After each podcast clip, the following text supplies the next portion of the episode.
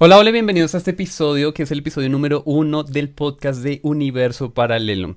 En este podcast la misión es traerte a las personas, a las ideas y a las estrategias que van a revolucionar, revolucionar para siempre tu vida y tu negocio. Este podcast está diseñado justamente para compartir las historias y todo el proceso que grandes mujeres y hombres emprendedores han vivido para poder llegar a grandes resultados y que tú también puedas lograrlo.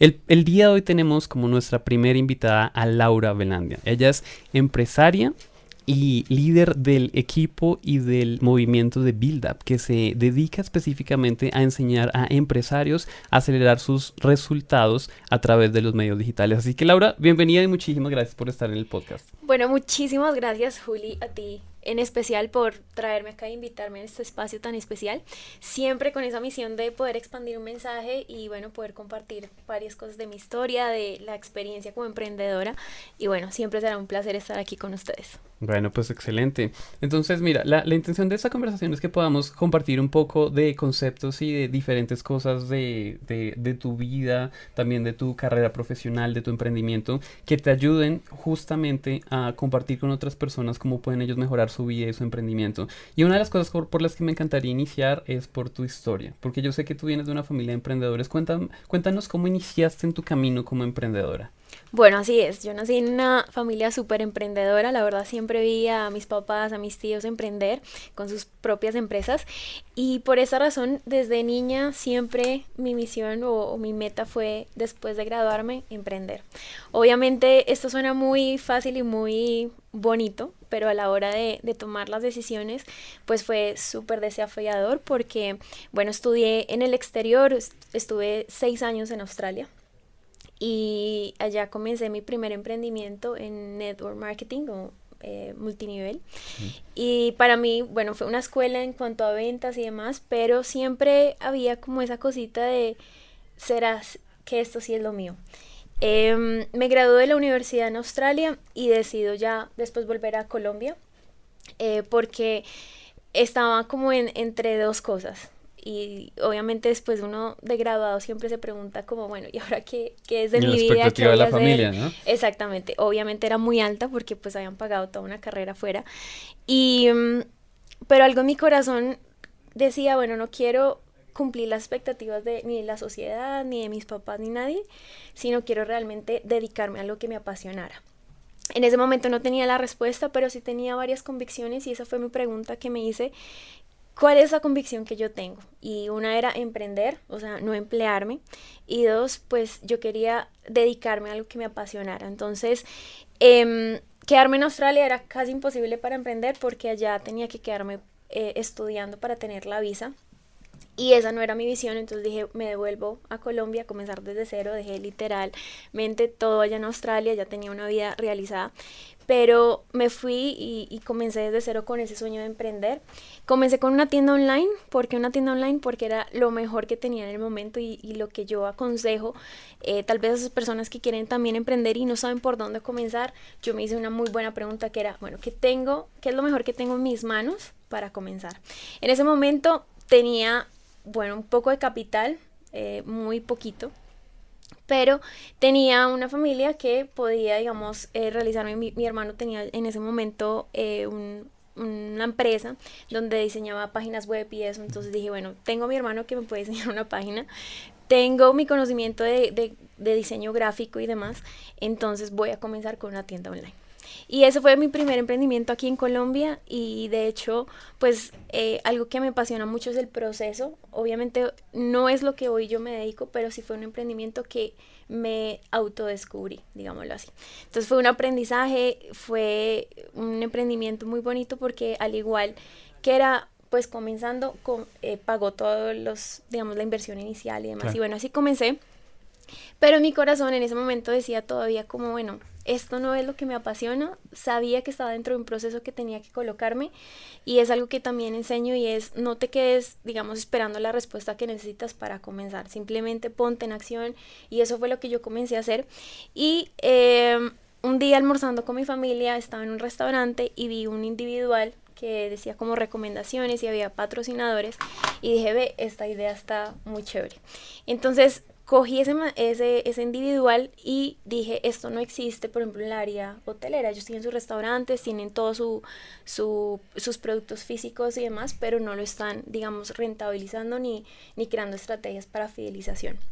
Entonces así comencé con mi experiencia de diseño gráfico y demás, comencé a, diseñar esos individuales para los hoteles y cogí Google, literal, los mejores hoteles de Bogotá y hacía las llamadas y demás. En frío. En frío, literal. Eso pues me ayudó en mi experiencia con Network Marketing en Australia. Esa fue la escuela de ventas, entonces yo estaba acostumbrada a prospectar en frío, ir cafés a, a conocer gente, a llamar personas que ni siquiera me conocían, entonces eso me ayudó y lo que hice fue ya empezar a llamar a los hoteles. No sé cómo, pero ellos me aceptaban a mí esas primeras reuniones. Y yo llegaba ya con el individual, ya con la idea. Y simplemente yo empecé a ser un intermediario entre esos productos, esos costos fijos que yo ya tenía con productos como individuales o todo, cosa impresa. Y yo les armaba el diseño, pero también, digamos, toda la, la parte estratégica de marketing de cómo ellos eh, empezaban a fidelizar esos clientes dentro de, del hotel. Entonces, eh, en ese momento, pues fue algo súper bueno, en el sentido que empecé también a experimentar la pasión que, que, sentía cuando yo me sentaba enfrente de estas personas. O sea, mi tema no era diseñar, que eso fue lo que yo estudié. Eh, mi tema no era sentarme en un computador y creo que desde chiquita yo he hecho como, yo no me imagino en un en una oficina todos los días, no me imaginaba eso, pero tampoco tenía como la certeza. Y Em, pues en este emprendimiento empiezo a descubrir esa pasión de asesorar, de sentarme, de ver que mi trabajo realmente sí aportaba al crecimiento de un hotel. Y empecé con, bueno, eh, hoteles como el Hilton, eh, Embassy Suites, bueno, eran hoteles de, gran nombre. Alta, categoría. Alta categoría. Y mi hermano eh, ya había hecho en ese momento esa transición de no solo crear página web, sino también ya empezó el tema del CRM. Entonces, eh, terminamos haciendo también negocios con él, de yo ser la intermediaria, cerraba hoteles y ellos hacían el upgrade para hacer un, el, para usar el CRM. Entonces empecé a ser como una intermediaria ahí. El caso es que, bueno, eh, empecé a crecer en ese emprendimiento, pero llegó un momento donde yo me sentí mi propio cuello de botella donde dependía todo de mí, ¿no? ¿no? Y yo creo que todo emprendedor cuando comienza se siente así y es algo muy normal, pero pues sí hay que hacer un par y decir, bueno, qué es lo que yo realmente quiero y es cuando yo empecé a proyectar mi vida y empecé a mirar que normalmente lo que yo veía alrededor, por ejemplo, mi familia en sus emprendimientos o todo empresario que yo conocía alrededor, sucedía que ellos habían dedicado toda su vida al, a la empresa para crecerla, pero no tenían tampoco el tiempo, digamos, para dedicarle a su familia o realmente hacer algo significativo. Entonces, con esa pregunta yo dije, bueno, ¿qué realmente yo quiero? Yo quiero sí emprender y sueño con una empresa exitosa, pero no solo eso, yo quiero que mi empresa también se alinee a esa calidad de vida que yo quiero crear en un futuro, de tener un tiempo de poder viajar y, conquistar cosas, pero también un emprendimiento que creara alto impacto. ¿no? Entonces yo ahí ya estaba creando cierto impacto en los hoteles, pero en mi corazón había algo más. Entonces, bueno, en ese, en ese camino conozco a Diana, mi socia, eh, el día de hoy, pero bueno, en ese tiempo fuimos amigas por un año. Ella tenía su emprendimiento, ella vive en Brasil y yo aquí en Colombia también, pues en mi, en mi proyecto con los hoteles y demás y nos empezamos como a hablar, a aportarnos de lo que yo estaba haciendo aquí, lo que ella estaba haciendo allá. Mantuvimos esa relación un año y ella visita al año, digamos, Colombia y me dice, bueno, tengo ese sueño, quiero, estoy viendo crecer el mercado digital en, en, Brasil. Y resulta que aquí en Colombia pues no hay nada, ¿sí? Entonces veo lo que tú estás haciendo, lo que yo estaba ya haciendo también en temas de, marketing digital y demás. Entonces vimos como esa, esa alineación de, de visión. Y entonces yo le dije, listo, tú tienes un proyecto aquí, yo tengo otro proyecto, vamos a hacer un cronograma para dedicarle ciertas horas a este proyecto y vamos a ver qué pasa. Entonces en ese proceso resulta que cuando empecé a crear Build Up, nuestra empresa, eh, algo salió de mí, o sea, pasión. Yo le llamo hoy que, que lo que tanto había deseado en ese momento de cuando me volví a Colombia, de realmente emprender con pasión y, algo que me apasionara y que brindara impacto en el mundo, Em, pues en ese momento cuando empecé a crear, a graficar y todo esto, o sea, yo sentí que esa visión llegó. Yo dije, llegó lo que tanto quería. Eh, Build Up se convirtió en ese momento como mi proyecto de vida. Nosotras, la primera pregunta que nos hicimos, dijimos, bueno, ¿por qué tanto emprendimiento en Colombia y a la vez tanto fracaso? El porcentaje es, es altísimo, el de fracaso. Mucho. Y yo le preguntaba a un empresario, bueno, ¿tú qué piensas de eso? Y él me decía, pues eso es normal, pues entre más emprendimiento, más fracaso. Y yo, y sabes, yo me fui esa vez, yo dije, yo no creo que eso sea normal. O sea, para mí no tenía que ser normal. Tenía que haber una forma de, de buscar que los empresarios realmente con ese sueño de emprender, pues perseveraran en el camino, ¿no? Pero no solo eso, yo veo que hay empresas, digo, digamos, por ejemplo, la de mis papás, ellos llevan 35 años con la empresa, que es muchísimo tiempo, pero a la vez no tienen un crecimiento significativo a nivel mundial, internacional, o sea, vemos emprendimientos colombianos que, o sea, ahorita hoy en día como Rappi es el que ha salido, pero porque no, no muchos, ¿no? Entonces, con esa, con esa, ese cuestionamiento que nos empezamos a hacer y demás, empezamos a graficar y eh, empezamos a recopilar toda nuestra experiencia con Diana, lo que hemos logrado, pero también analizar mucho el mercado. Y ahí empezamos a ver que las razones, hay, hay diferentes razones de por qué los negocios hoy no perduran, pero puedo decir que, que hay dos principales. Una, eh, las personas por no tener una visión a largo plazo, ellos no se proyectan y asimismo pues las acciones que ellos toman hoy pues no los llevan a, perdurar porque son muy como resultado rápido. Claro, la gratificación instantánea. Exactamente. Y una causa detrás de sus emprendimientos. Hay razones y la mayoría emprende porque quiere ser, bueno, piensa que el emprendimiento te va a dar más tiempo o te va a dar más dinero o quieren ser sus propios jefes o más dinero, demás. Pero yo digo que esas son razones superficiales y son esas razones superficiales que nunca te van a llevar a un largo plazo porque sabemos que el emprendimiento pues detrás de todo tiene un gran precio que pagar, Entonces, eh, pues hoy nos dedicamos a enseñar y a direccionar a las personas eh, primero en esas cosas, en tener una visión, una causa detrás de sus negocios, porque sabemos que el, el camino es largo y arduo y necesitan tener eso claro. Entonces, antes de darle aceleración con nuestras estrategias, le damos una dirección correcta. Y eh, pues para solucionar también el tema de resultados rápidos, pues damos todo el direccionamiento estratégico también para que ellos sepan un paso a paso y un plan de acción de, ok, yo quiero esto en un futuro, quiero crear este proyecto eh, a largo plazo, pero sé qué voy a hacer hoy para construir eso. Y nosotros somos esas ese apoyo, esas mentoras que llevamos eh, pues en el camino a los empresarios para lograr esto.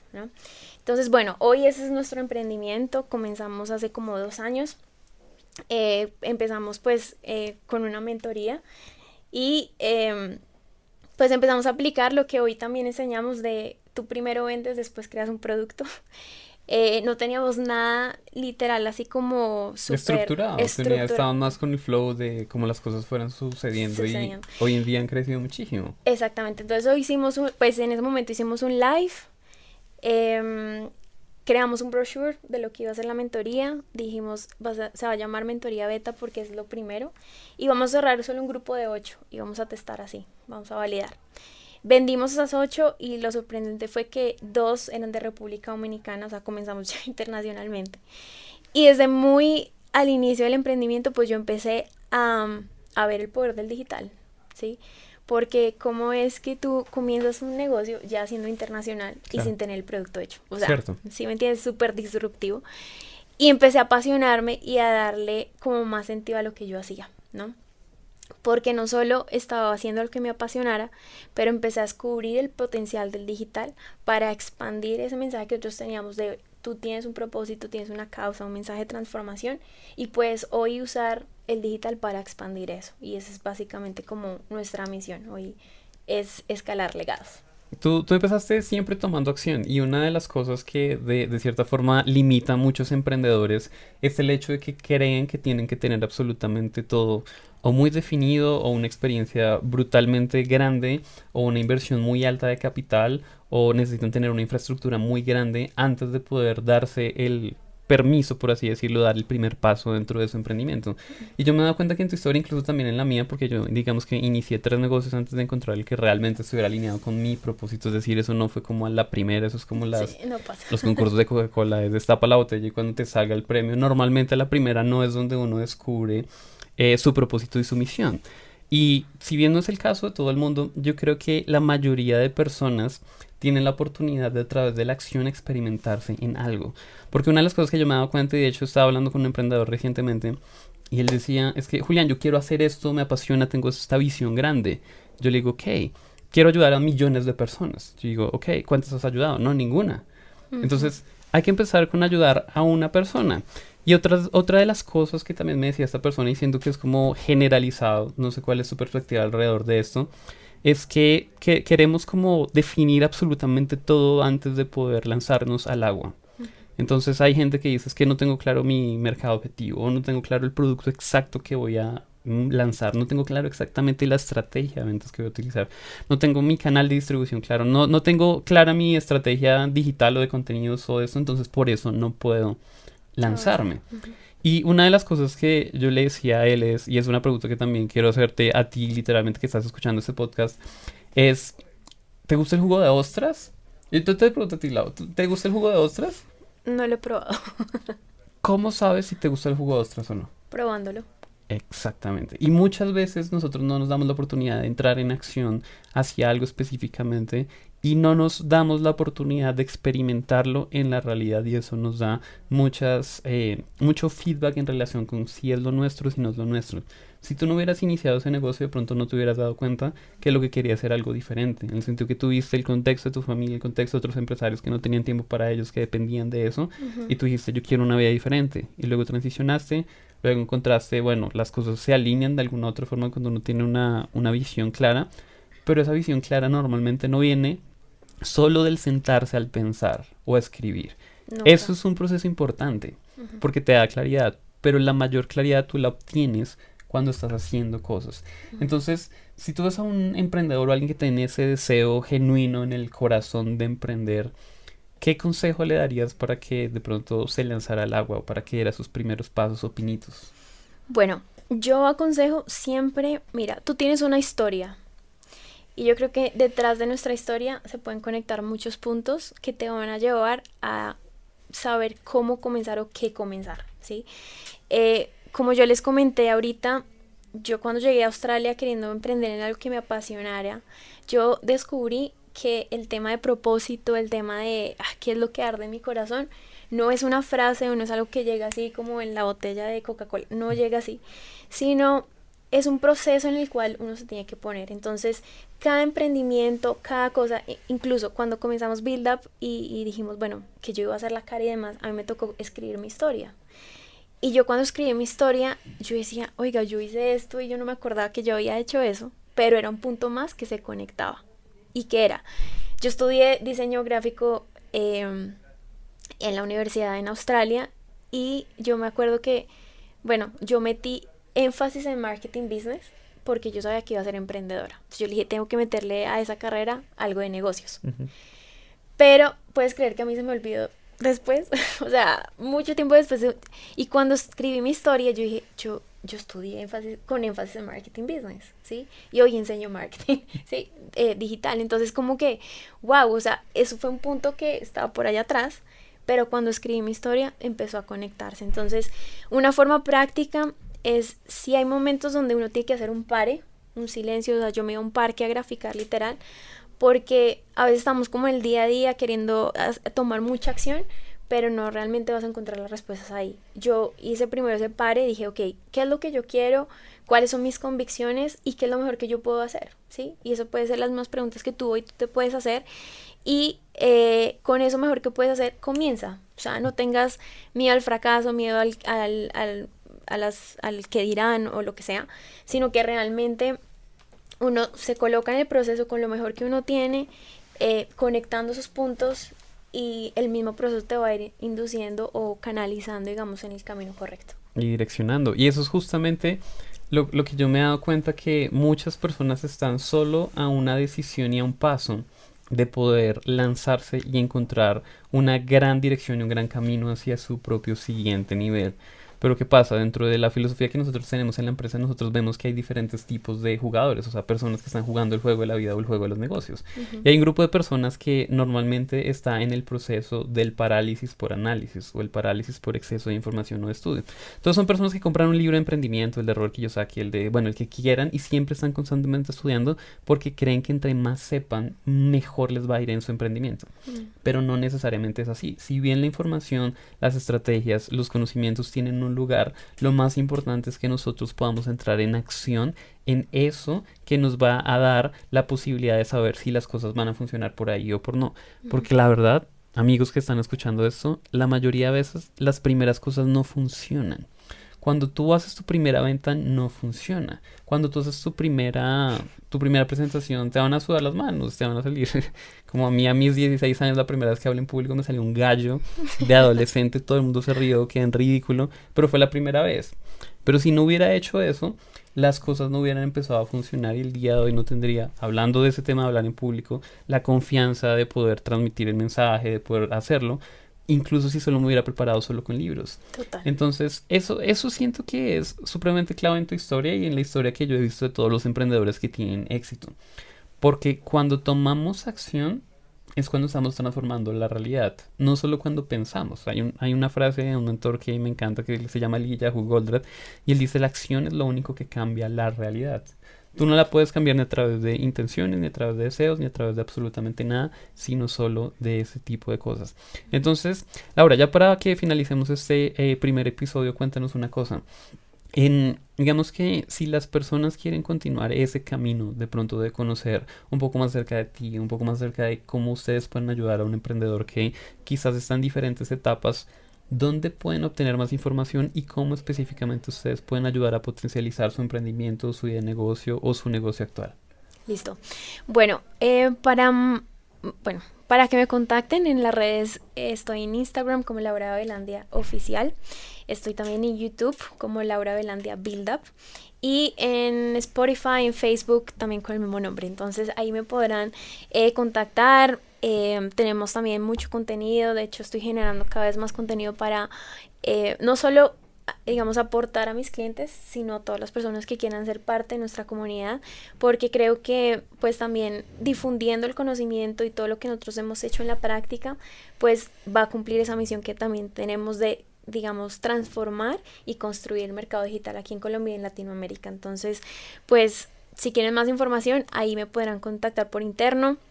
Y si quieren más contenido o más de lo que hemos estado aquí compartiendo con Juli, ahí en, esas, en esos canales me podrán encontrar. Bueno, Lau, muchísimas gracias por asistir a esta primera, a este primer episodio del podcast de Universo Paralelo. Eh, esto de hecho es una puesta en marcha de eso que estamos hablando. Este es el primer episodio. Hay muchas cosas que detrás de cámaras no funcionaron bien, que bueno, que los micrófonos, que el, que el audio, etcétera, etcétera. Pero igual si no lo hacemos, entonces no vamos a saber que podemos mejorar en una segunda eh, en una segunda oportunidad. Entonces, tú que nos estás escuchando, que nos estás viendo, tu feedback es súper valioso para nosotros. Por favor, déjanos saber cómo te pareció, qué sientes que podamos mejorar, qué invitados quieres que traigamos y también qué temas quieres que cubramos, porque justamente el protagonista de esto eres tú. Vamos a acelerar.